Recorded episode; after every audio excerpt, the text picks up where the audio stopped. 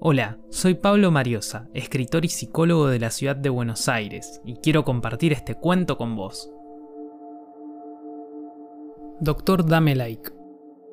Todos los inscriptos asistieron a la conferencia del Dr. Dame Like, un exitoso extranjero que arribó a la República Argentina para encauzar el narcisismo de sus seguidores y potenciar el egocentrismo con la imagen propia como caballito de batalla. Llevaba un año de gira por todo el mundo y era su primera visita al país.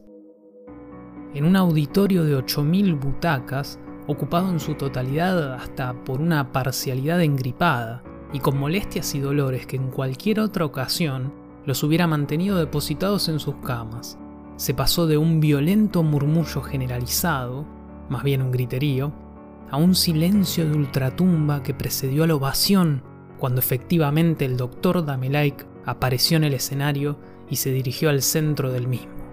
Era la primera vez que lo veían sin una pantalla de por medio, por eso el deslumbramiento inicial. La eminencia se regocijó durante tres minutos por el aplauso sostenido, hasta que hizo un sutil gesto para pedirles a sus seguidores que se callaran, y en un instante no voló una mosca por el auditorio. El eximio orador empezó a caminar por el escenario con los brazos cruzados a su espalda, intercalando miradas entre la superficie del escenario, donde daba pasos firmes, y sus expectantes seguidores. El ilustre tenía una cuenta con millones de seguidores, y bastaba con que estornudase en público para que surgiera un trending topic.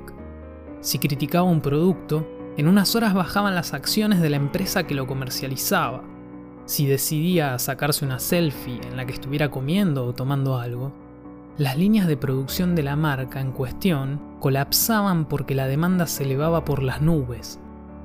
Por estos motivos y otros tantos, su audiencia estaba atenta a cada movimiento, a cada acción que les permitiera vislumbrar, aunque sea una pizca de ese secreto milenario que ubicaba al doctor Damelaik en una torre de marfil, en el lugar de una deidad. Después de dos minutos que provocaron una oleada de ataques de ansiedad y algún que otro desmayo, el excelso se detuvo y decidió hablar. Supongamos que hay un secreto para lograr lo que logré, comenzó. Sigamos esta idea. Inicio esta presentación con la revelación del mismo, y ustedes lo retienen en sus memorias o toman apuntes. Solo en este auditorio hay miles de personas. En cuanto compartan con al menos un allegado ese secreto, se duplicará la cantidad de gente con esa información confidencial, y esto se replicará hasta que el secreto se esparza como un virus en un espacio cerrado. Si esto ocurriera, hoy mismo ese ya no secreto perdería su efectividad, porque como estrategia, como plan de acción, en simultáneo lo repetirían miles y miles de personas y el resultado sería por completo distinto.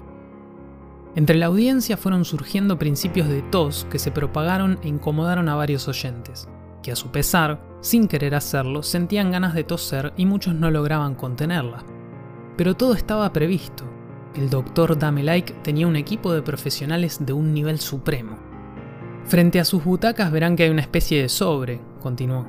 Dentro del mismo encontrarán caramelos de miel que serán de gran ayuda para esta tos nerviosa y generalizada que suele darse cuando comienzo a anticiparles que no se irán de esta charla con un secreto revelador.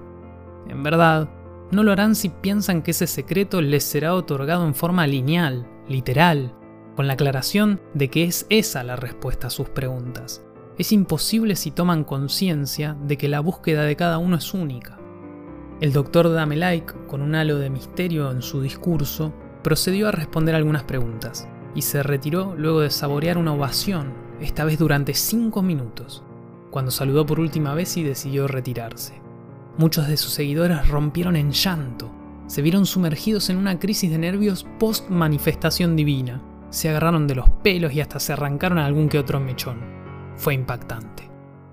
El doctor Damelaik volvió al hotel 5 estrellas donde se hospedaba, para darse un baño caliente y relajarse después de una charla de media hora por la que muchos oyentes invirtieron sus ahorros o hasta dejaron de pagar servicios y cuotas para conseguir un lugar.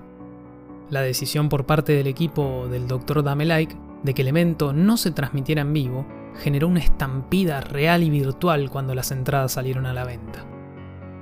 En la habitación del hotel, el prestigioso orador, envuelto en una bata blanca como las pantuflas con sus iniciales, especialmente diseñadas para que se sintiese cómodo en el hotel que tuvo el privilegio de contar con su presencia, se sirvió una medida de un whisky que el argentino promedio no podría pagar. Observó Puerto Madero desde su suite y se supo en la cresta de la ola.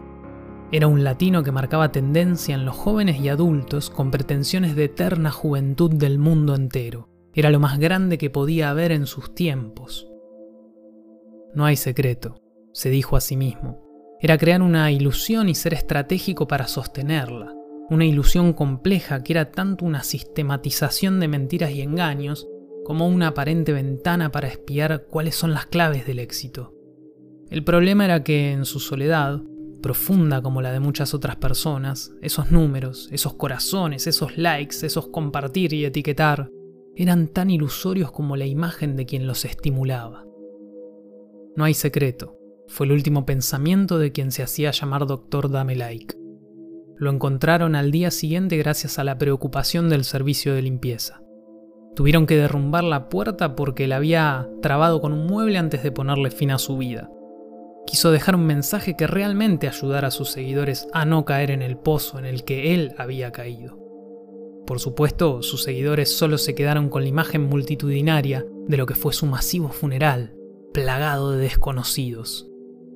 Se deleitaron con esa postal, el mundo a sus pies, todos con sus teléfonos transmitiendo en vivo, las selfies con el cajón de la mejor madera, ramos y ramos de flores, las palabras de amor dedicadas en todas las redes sociales, el llanto histérico de quienes nunca tuvieron contacto físico, ni siquiera contacto visual con el difunto. El doctor Damelike, cuyo verdadero nombre era Vicente González, tenía 16 años y volvió a su país en un cajón de madera que desde su entierro coincidió con el brusco descenso de una cuenta oficial que, después de varias discusiones entre abogados y los padres del menor, finalmente fue dada de baja. Doctor Damelike, Pablo Mariosa. Historias para ser leídas en hora pico. Gracias por escuchar. Si te gustó mi lectura, te invito a seguirme en Instagram y en Facebook como Mariosa Pablo. Nos leemos.